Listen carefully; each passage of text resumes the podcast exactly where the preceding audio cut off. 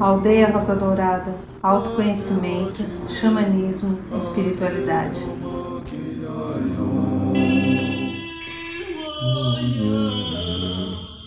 Sempre Ei na coruna, ei na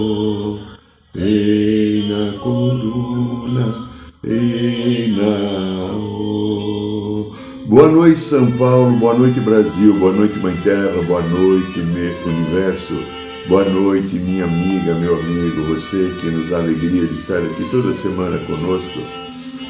No programa da aldeia, agora ao vivo, nessa segunda-feira à noite, ou que está assistindo depois os vídeos no canal do YouTube, no Instagram, no Spotify, sejam todos bem-vindos. Aqui estamos em mais um programa da aldeia e toda segunda-feira fazemos esse mesmo ritual sagrado para nós.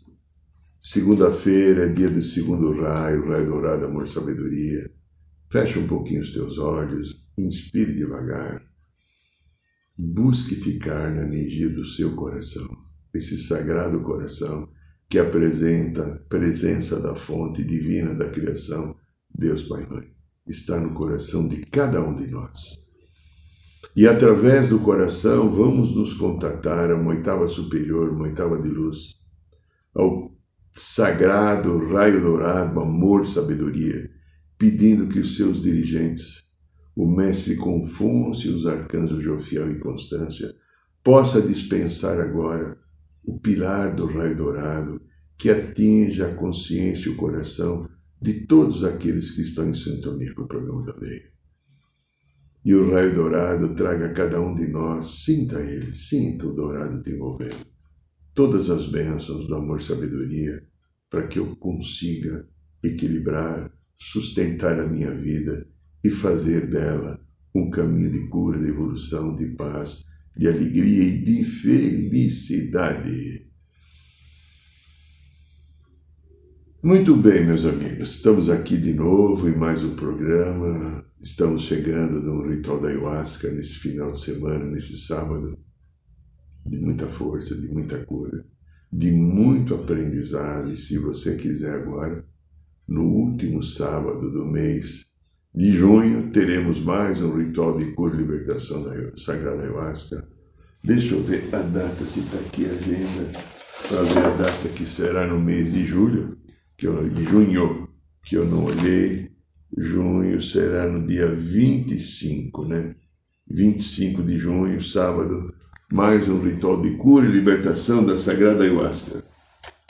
Cura, aprendizado e oportunidades de renovação, de renascimento, de compreender o que estamos fazendo e quem nós somos. Muito bem, então, a vida, a maravilhosa, bendita vida que nós temos, são caminhos de aprendizagem, de evolução, desenvolvimento de potencialidades e de consciência. Falamos sempre aqui já há algum tempo que a vida é uma experiência de Deus, ela não é a tua, nem a minha, nem a nossa. A vida é uma experiência de Deus, porque Deus resolveu experimentar a vida em todas as potencialidades da luz e da sombra. É, sabe aquela coisa que te enche os picuaí, né? A tua inveja, o teu medo, a tua tristeza, a tua arrogância, a tua depressão, é uma experiência da sombra. E quando nós desenvolvemos com maior é, ênfase esse processo dessa percepção, essas coisas que atrapalham o nosso caminho, que nos fazem sentir pequenos, diminuídos, tristes e deslocados do processo da vida, nada mais é uma experiência de tudo aquilo que eu já vivi e que toda energia, repito e por favor, preste atenção, tudo aquilo que me acontece é uma escolha minha. Tudo aquilo que me acontece, caso você esteja numa situação de dor, de dificuldade, em algum momento você emitiu uma energia e essa energia está voltando para ser ressignificada através do amor do coração. A tua mente e a minha mente e a mente de todos nós não tem competência de curar nada, nada, nada, nada, nada. O que cura é o coração. Então, isso que é a dificuldade que eu posso ter hoje. Vamos imaginar que você é uma pessoa que hoje está irritada ou está com muito medo. A irritação faz parte de alguma situação, de coisas que você não consegue controlar, não consegue dominar, e de uma situação que você talvez tenha que aceitar diante de um ego que está imperativo, querendo que o mundo funcione do teu jeito ou que aconteçam as coisas no momento que você gostaria. E o medo? O medo é a ausência do amor. É, o medo. Eu estou com medo de que algo aconteça, que eu perca o emprego, que o meu marido ou minha mulher me abandone, que eu estou com determinada doença, que aquela pessoa não corresponde à minha expectativa, o medo do existencial é que Deus vai me julgar, Deus vai me, me castigar. O medo também faz parte de uma experiência. Em algum momento ele foi crescendo dentro de mim e eu fui dando vazão a ele e deixei ele ficar, às vezes, quase que um monstro querendo me devorar. Mas tudo isso é uma ilusão. E no sábado foi interessante, algumas pessoas fizeram seus relatos no final do ritual e algumas conseguiram perceber quantas ilusões estava até então sustentando as suas ações e as suas verdades. Quantas ilusões sustentam a verdade e as crenças que nós temos? Lembra, a gente falou aqui muito tempo já e falamos repetidas vezes as crenças governam as nossas vidas. Nós somos um conjunto de crenças. É. Dependendo do, do país que você nasceu, a tua nacionalidade, a tua etnia, a tua família, você tem crenças. É. Veja, vamos pegar um, um, fato triste da história da humanidade. Há algum tempo atrás, nós tivemos o fascismo não, principalmente o nazismo, vamos pegar o nazismo. O nazismo acreditava na crença da hegemonia da raça ariana, uma raça branca que seria superior às outras. E agiu baseado nisso, tentando eliminar aqueles que não tivessem essa mesma visão do conceito da raça branca, que ela seria a principal e melhor raça sobre todas as outras e as outras talvez não devessem existir, porque só deveria existir a raça branca. A raça negra, os judeus, os índios, os ciganos e todos aqueles que não tivessem aquele biotipo não deveriam estar aqui, porque estão sobrando. Não representa a nossa dignidade, do nosso valor, da nossa visão de vida. Isso ainda existe, infelizmente. Quando nós observamos agora, preste atenção no que eu vou falar. Há uma raiz muito forte entre aquele processo da vida que envolve a direita e a esquerda, a qual, infelizmente, nós estamos polarizados. A direita defende a supremacia. Ah, mas você está dizendo que a direita é nazista? Não, eu não estou dizendo que a direita é nazista porque não é verdade. Mas a direita traz ainda algumas lembranças desse processo da supremacia nós somos melhores. E o nosso melhor tem que prevalecer, não importa o que os outros pensem, porque nós temos a verdade, nós somos especiais. Assim olha, observa isso. É como a direita pensa. Eu não posso ser prejudicado por outros, porque a direita, pela minha leitura, que pode estar errada, é a minha leitura do cidadão Irineu Deliberado. Mas a direita acredita que tem mais direitos, porque aquilo que ela pensa está correta. e aquilo que os outros pensam não é correto. Vamos pegar a esquerda. A esquerda, então, se identifica mais com um panorama geral, menos com a direita. Ela vai se identificar mais com os pobres, porque é uma identidade de sofrimento, de vitimização. Vai se identificar com os negros, com os índios. Né? Eu me identifico muito com os índios, principalmente eu sou xamã. Eu tenho a cultura xamânica do índio. Eu poderia ter a cultura xamânica do, do, do russo, né? Península de Altai. Eu poderia ter a cultura xamânica, de repente, é, dos aborígenes. Tenho, tive alguma experiência, mas ela não ficou forte. A do índio entrou no meu coração porque eu fui índio em vidas passadas. Poderia ter a cultura xamânica dos tibetanos, que existe também o xamanismo tibetano, não, é do índio. Então, a esquerda tem uma visão de um processo mais igualitário, mas também tem que viver lutas contra aqueles que são os poderosos e que o comandam. É a minha visão, tá?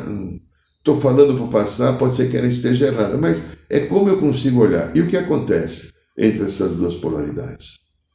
Estou fazendo uma análise de um perfil mais sociológico e psicológico.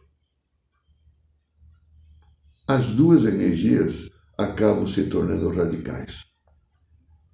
Cada uma vendo a sua visão baseado em uma sensação de que eu sou melhor ou uma sensação que eu sempre fui tratado pior. E não existe o caminho do meio. O caminho do equilíbrio das polaridades o caminho que nos leva a um centramento e faz nos entender que somos todos um e todas as experiências parte do contingente da experiência humana que nos leva ao autoconhecimento. Se eu estou radicalizado na direita ou radicalizado na esquerda, não tem autoconhecimento. O autoconhecimento propõe uma energia chamada amorosidade, compaixão, generosidade. Não há como eu ser da direita radical ou da esquerda radical e ter amor, compaixão e generosidade, porque não existe. Existem situações específicas, pontuais, de criticidade, de rejeição ao outro oposto, como se o outro oposto estivesse errado. Aí eu pergunto: o que é o certo. Ó, tem aí o e-mail, tem aí canal para você falar alguma coisa, tanto no Instagram como no, no, no, no canal do Google, do, do, do YouTube. Tem lugar para comentário. Se você souber o que é o certo, por favor me ajude, porque eu não sei. Escreva alguma coisa, tá? Mas, tudo isso faz com que a gente viva. Lembra da pipoca na panela? Sábado, quando eu e o Luiz estávamos fazendo a pipoca para seguir um jantar, a gente escutava o barulho do milho na pipoqueira. Daqui a pouco crescia aquela coisa de milho. Começou a, começou a vir situações de percepções depois do ritual da ayahuasca uma outra pessoa falou alguma coisa e o trabalho que eu realizo aqui no consultório com o psicoterapeuta, mas também operador de mesa, radiana, de mesa radiônica quântica e também do xamã, que é obrigado às vezes a usar este cachimbo sagrado três, quatro, cinco vezes, porque esse cachimbo do xamã nos ajuda a fazer limpezas de energia. Cada pitada do cachimbo é uma limpeza. E eu pude conviver nesses últimos dias com muitas situações que no fundo existia energia de inveja.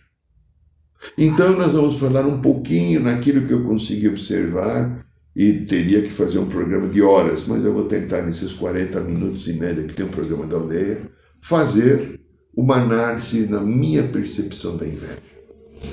A inveja e as consequências em nossas vidas. No nosso desenvolvimento, a gente nasceu de uma mãe que foi fecundada por um pai, que criou normalmente, em geral, tem mãe e pai numa família. Algumas não têm, algumas têm sua mãe. Pouquíssimas são pai, mas nós nascemos de mãe. E nascemos de mãe naquela visão, no primeiro momento do nosso mamar, é uma visão mais psicanalítica, e Moreno depois também do psicodrama trouxe algumas outras informações, mas vamos pegar aquela visão mais psicanalítica. Existe o mamar. O mamar é no seio.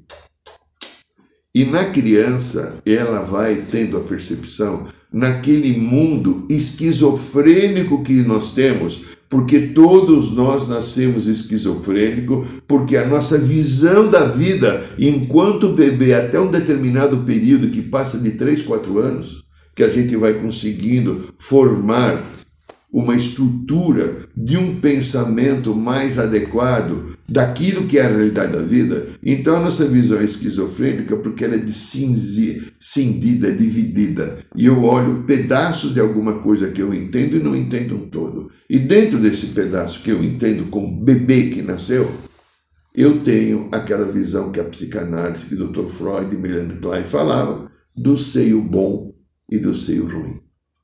O seio bom é aquele que está o tempo inteiro comigo, me dando a oportunidade de mamar e me nutrir, e ele não deveria sair de mim na visão do bebê. Ele deveria estar ao lado inteiro do meu lado, disponível para que eu mamasse todo momento que eu quisesse.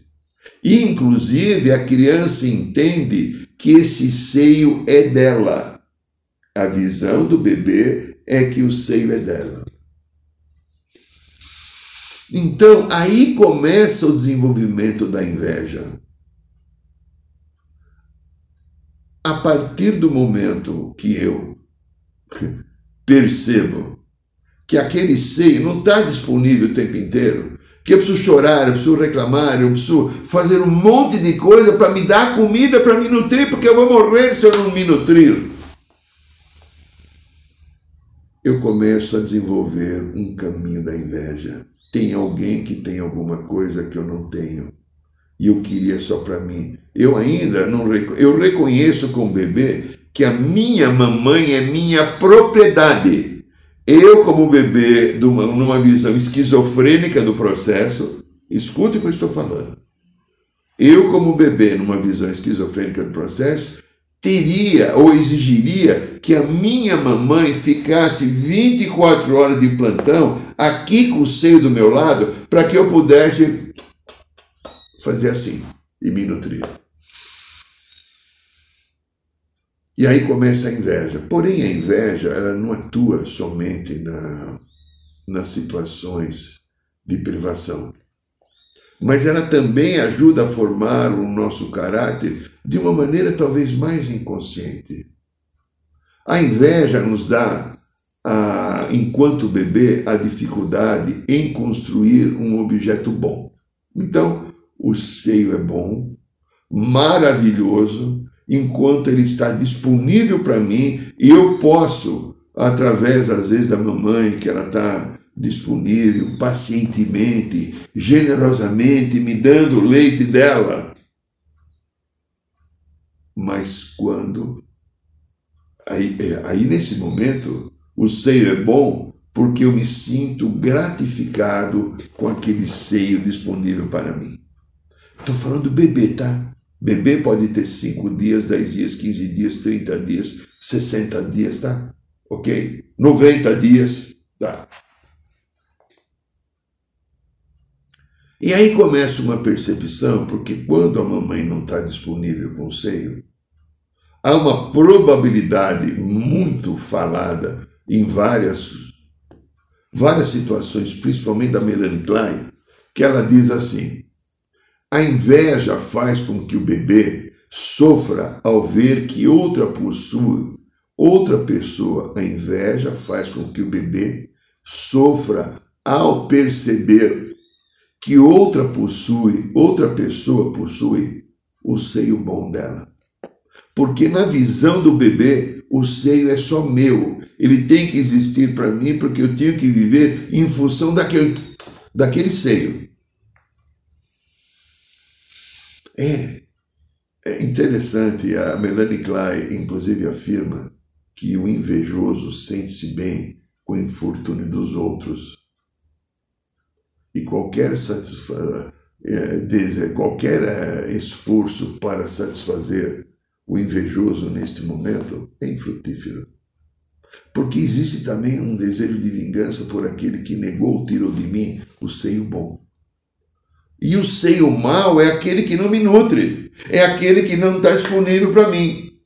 E aí eu começo a gerar um sentimento que é inveja a partir desse momento pequenininho.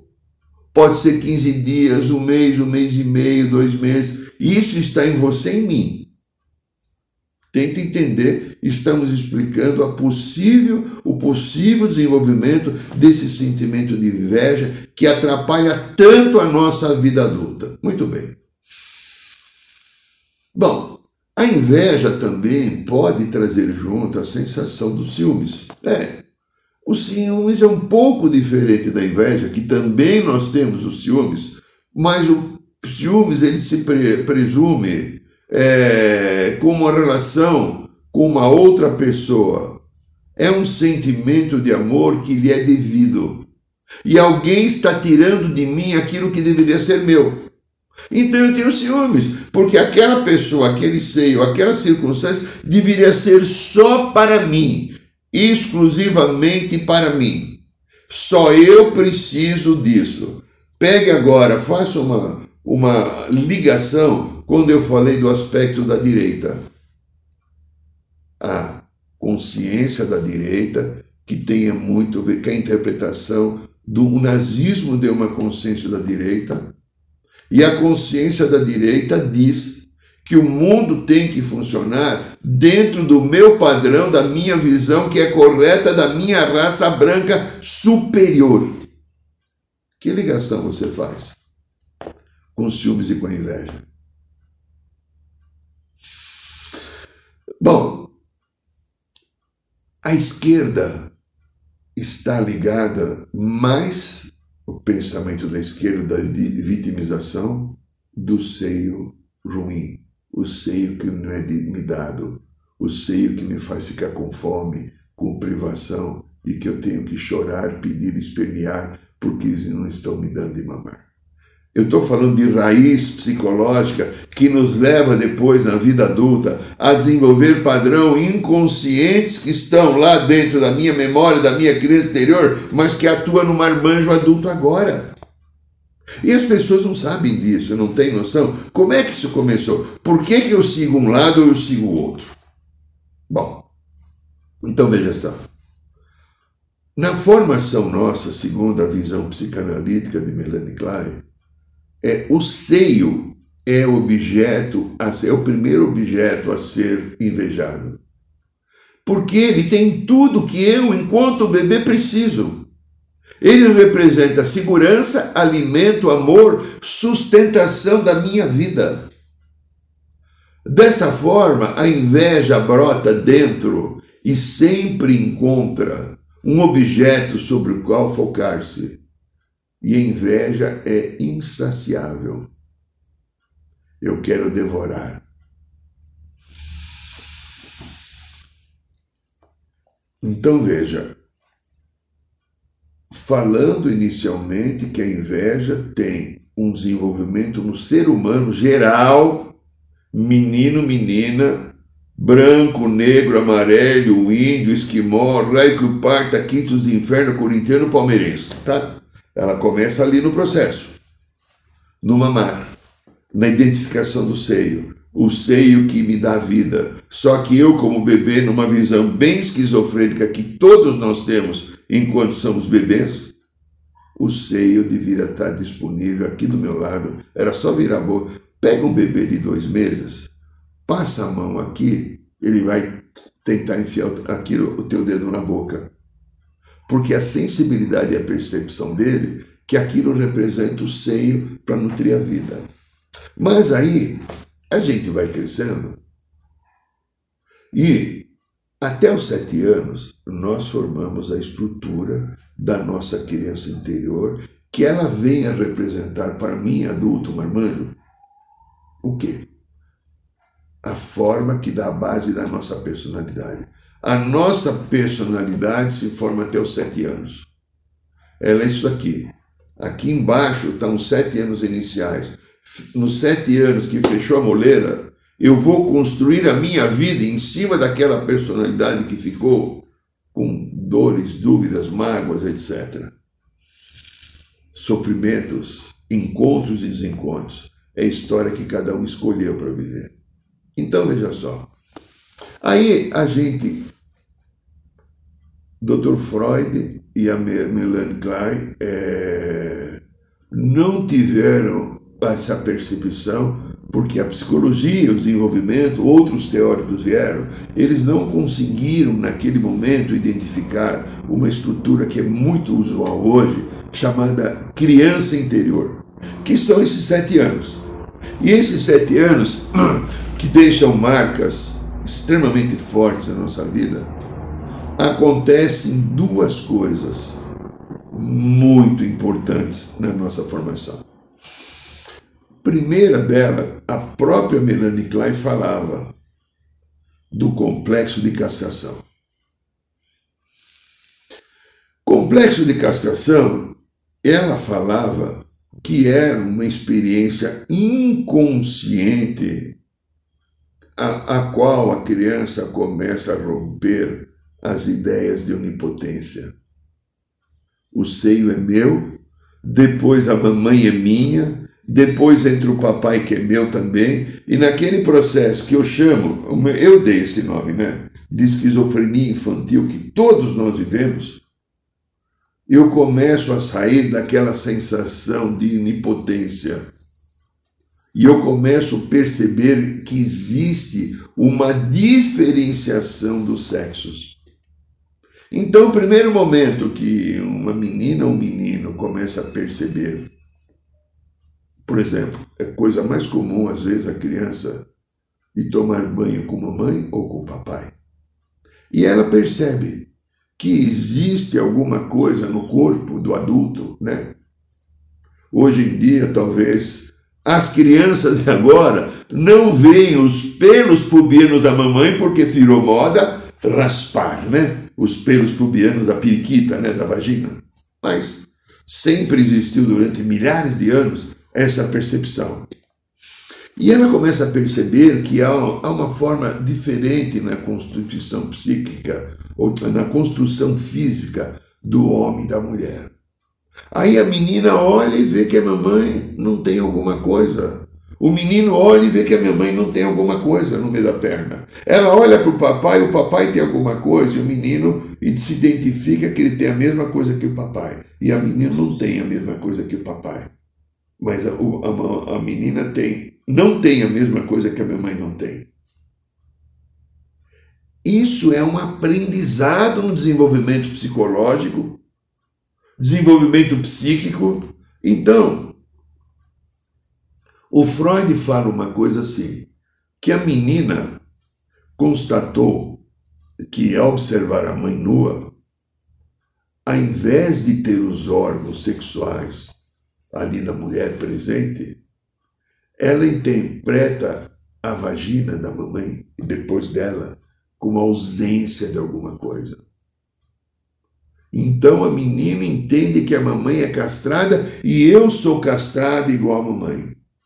E aí eu olho Existe o papai, ou às vezes o irmãozinho, que tem aquela coisinha penduradinha, assim, que dá para fazer xixi em praça pública e que todo mundo aceita. E ela não pode mostrar a periquitinha dela. A periquitinha dela é escondida, a vagina é escondida. Se precisar fazer um xixi, ela, alguém adulto fica tomando conta, sabe? Eu tenho uma teoria que qualquer dia, quem sabe, eu faço um programa que são os tomadores de conta de periquita na nossa sociedade.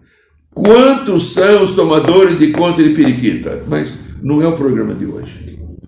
E aí então, naquele momento, para a menina, porque o menino, quando olha a mamãe ou a irmãzinha que não tem o pipi, o significado disso é quase nenhum. Ele tem, ela não tem. Ah, eu tenho. Ela não tem. Mas a menina, quando olha o papai ou um outro menino que tem, existe um segundo nascimento de inveja. Muito forte. E se vocês perceberem, no, no processo, andei até aqui usando a mesa radiônica para ter uma pesquisa de energia.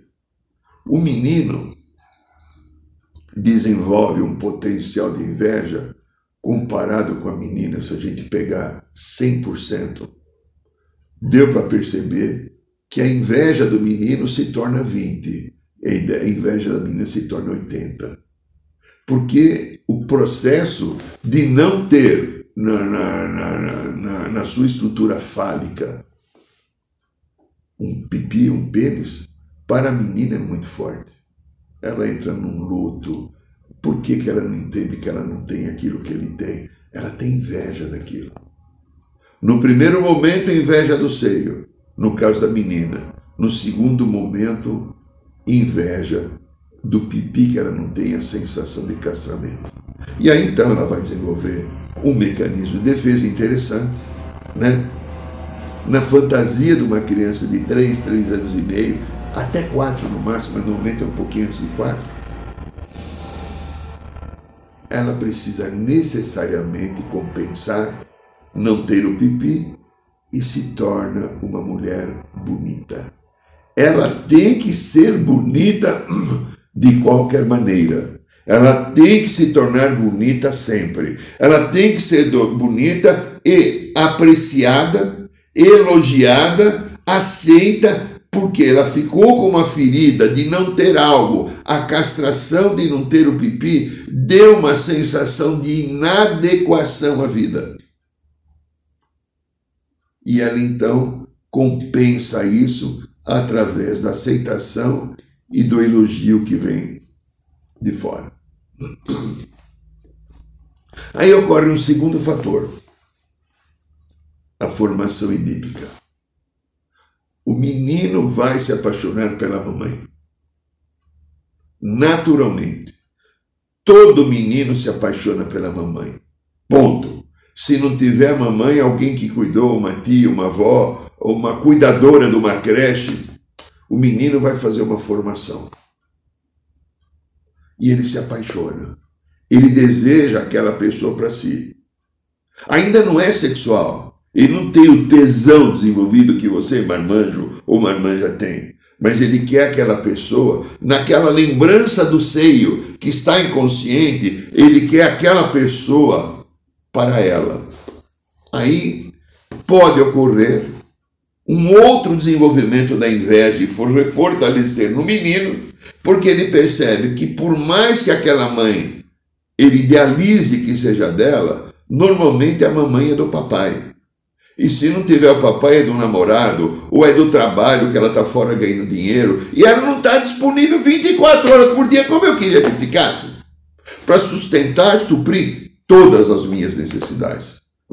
A garganta está falhando, foi do ritual da ayahuasca de sábado, é? Fica isso. Mas, proporcionalmente, não é tão forte. Vamos pegar a menina. A menina, entre três anos e meio, depois que ela percebeu a sensação da castração, ela vai se virar emocionalmente para o papai que tem um pipi. A mamãe não tem pipi. A mamãe me nutriu, me apoiou, me alimenta, me dá banho, me faz ficar bonita. Ela cria uma série de situações, mas de repente tem um papai.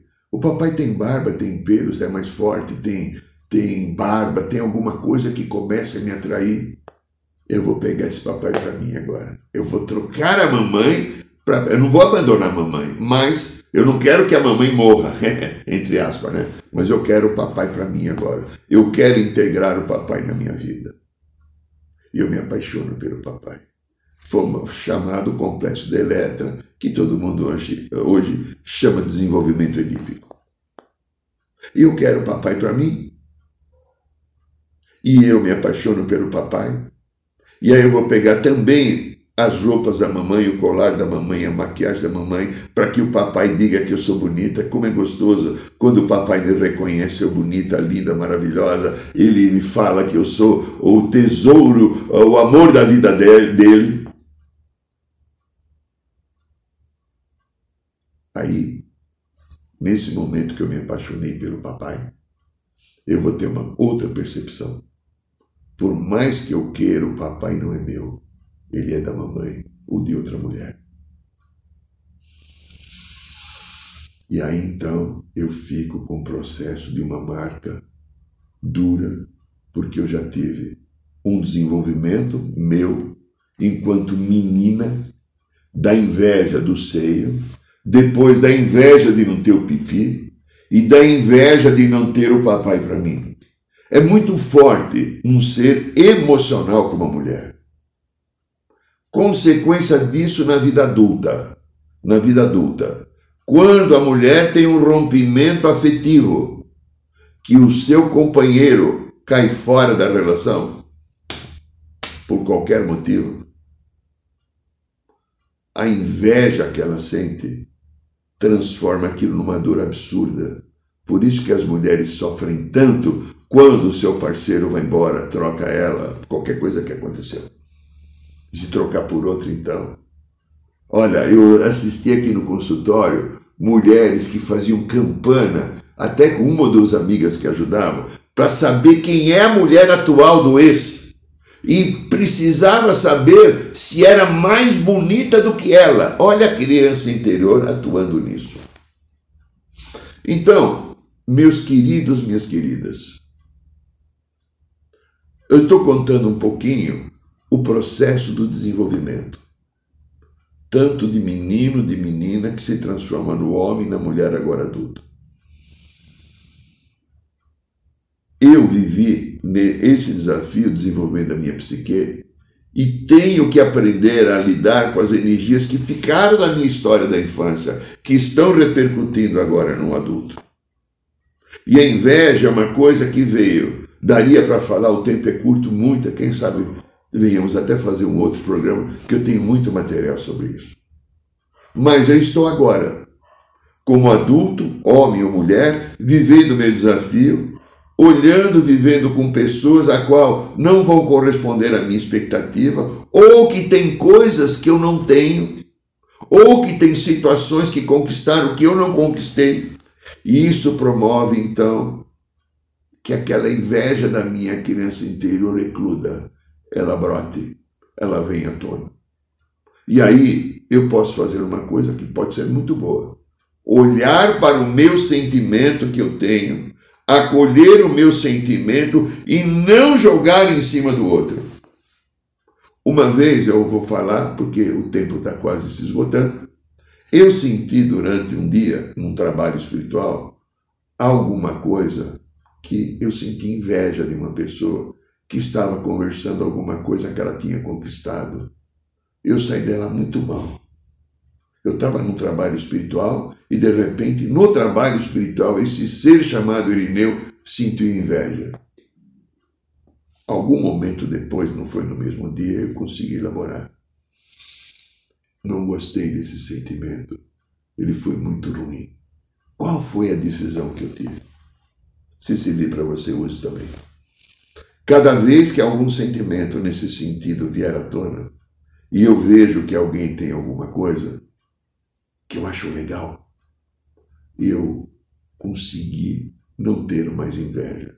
Se eu acho legal, eu vou procurar fazer por mim. Não quero do outro. Ai, que coisa boa, não quero nada do outro. Eu vou desenvolver alguma coisa. Se a pessoa tem um conhecimento, onde eu posso aprender também? Se a pessoa tem algum dom que desenvolveu, como eu posso fazer para mim fazer isso? E aí eu encontrei uma maneira de lidar com a minha inveja, porque a inveja traz coisas muito negativas.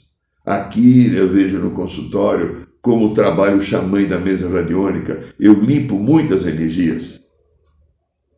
A quantidade de pessoas que vêm com energias negativas, que vêm com energias de maldição ou mesmo de magia, Infelizmente é chato. 90% foram as mulheres que geraram isso. para homem e para mulher. Bom, meu querido, um recadinho simples por causa do tempo para não estourar. Nesta quinta-feira, na Roda de Cura, aqui da aldeia Rosa Dourada, nós vamos ter a presença de alguns irmãos sulcachós. É, os índios sulcachós, cariri chocós, vão estar quinta-feira. E quem quiser vir será uma benção, eles vão fazer um trabalho, vai ter dança, vai ter reza, talvez fazer patuá. É um trabalho muito gostoso e alegre. E, e nós estamos pedindo, então, quem puder vir, uma colaboração apenas de 30 reais, porque toda essa renda será dada para ele, para eles levarem para o bem. Então, nessa quinta-feira, no bairro de Piranga, nós teremos é, os queridos irmãos Fucachós, os índios Carinchocós, que vão fazer um trabalho especial a partir das 8 horas da noite. Procure chegar um pouquinho cedo. Agradeço e abençoo. Uma boa semana para vocês. Boa noite, São Paulo. Boa noite, Brasil. Boa noite, Universo. Boa noite, vida.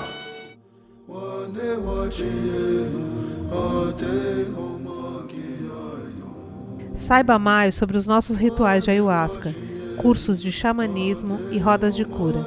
Acesse o site www.aldeiarosadourada.org.br.